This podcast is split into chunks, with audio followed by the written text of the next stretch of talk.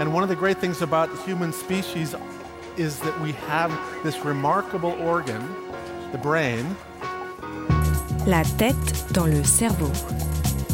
Biologie, cervelle, synapses, neurosciences, physique. The human brain really is the most unique gift of our species. Avec Christophe Rodeau. Ce n'est pas parce que la menace ne se voit pas qu'elle est pour autant inexistante. La tête dans le cerveau.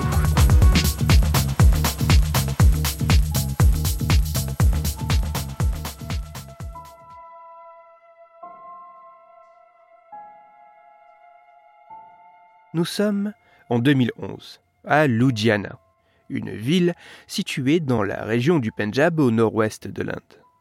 Dans cette ville, un beau jour, un homme franchit les portes du Dayanand Medical College and Hospital. Depuis trois jours, cet homme de 73 ans a de la fièvre, des douleurs dans la nuque et une altération de ses perceptions et sensations. Ces symptômes s'intensifiant avec les jours passants, l'homme a alors pris la décision d'aller à l'hôpital. À son arrivée, il est pris en charge par l'équipe médicale. Après une série de tests ne révélant rien de très pertinent, les médecins présument que le patient souffre d'une infection bactérienne qui aurait pu gagner son cerveau. En attendant les résultats de tests biologiques complémentaires, l'homme est mis sous traitement antibiotique.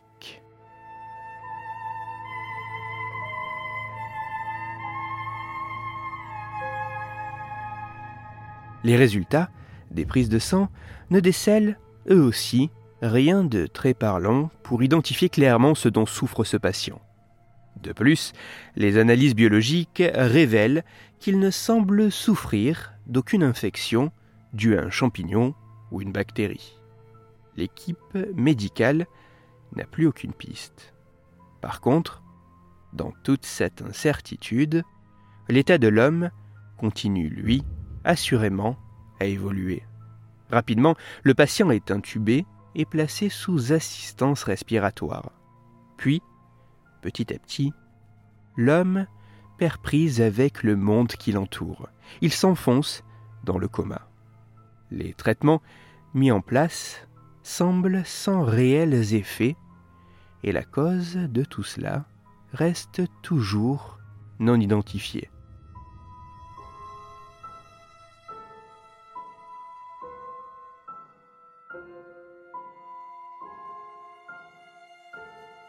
Face à l'origine, toujours inconnue, de l'état du patient qui empire de jour en jour, l'équipe médicale décide de refaire toute une série d'examens, dont une ponction lombaire permettant de récupérer du liquide cérébrospinal, ce liquide dans lequel baigne le cerveau et la moelle épinière. Parmi tous les tests, seul l'examen du liquide cérébrospinal semble déceler quelque chose d'inhabituel.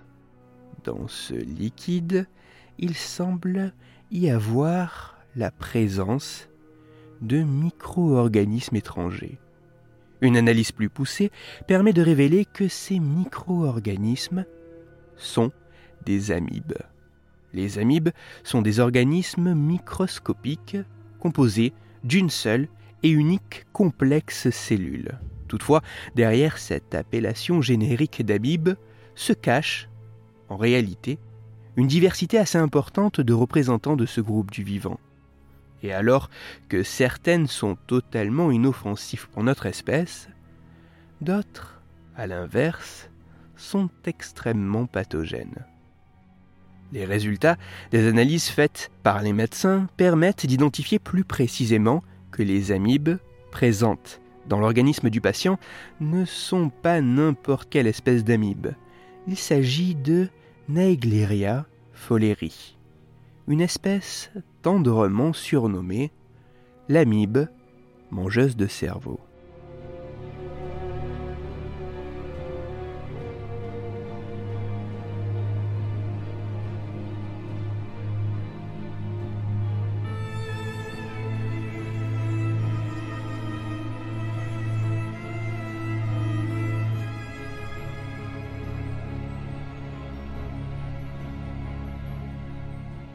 Naegleria fowleri est une amibe pathogène, vivant et se développant naturellement dans les eaux douces et chaudes, telles que dans les lacs, les étangs et les rivières.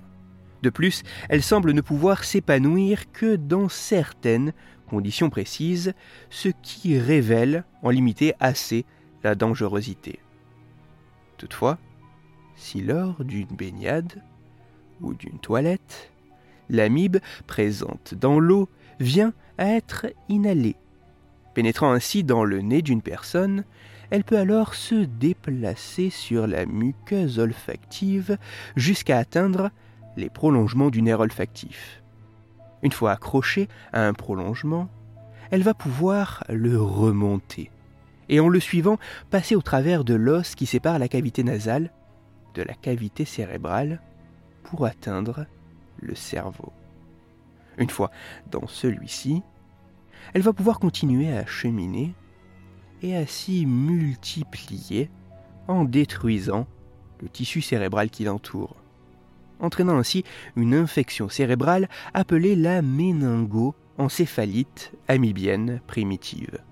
Cette maladie fulminante d'apparition brutale entraîne de nombreuses manifestations telles que des maux de tête, une raideur de la nuque, de la fièvre, mais aussi des crises d'épilepsie et une perte de conscience.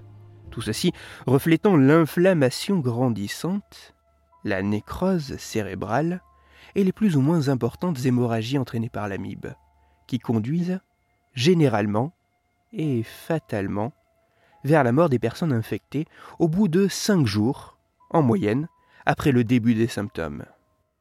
Malheureusement, il ne semble exister aucun traitement totalement fiable et efficace permettant de guérir de ce type d'infection.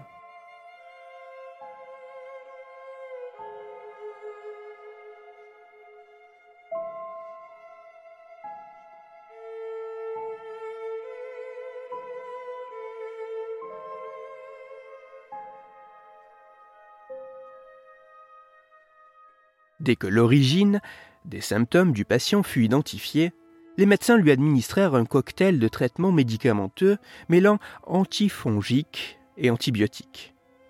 De manière assez surprenante, l'état du patient s'améliora et il fut extubé dix jours après être entré à l'hôpital. De nouvelles analyses, deux semaines plus tard, révélèrent que l'amibe Naegleria fowleri, était toujours présente dans l'organisme du patient. Le traitement médicamenteux fut alors poursuivi pendant un mois, complété d'autres traitements de soutien. Un dernier examen, après quatre semaines, ne décela plus aucune trace de l'amibe mangeuse de cerveau.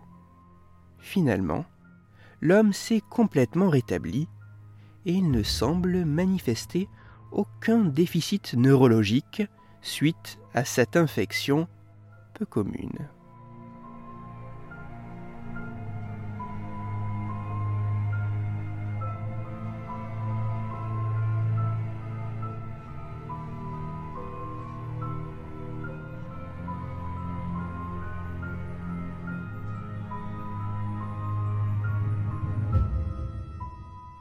En 2011, dans la ville de Ludhiana, située dans la région du Punjab, au nord-ouest de l'Inde, en entrant dans le Dayanand Medical College and Hospital, un homme ignorait encore que dans sa malchance, il allait être l'un des individus les plus chanceux au monde.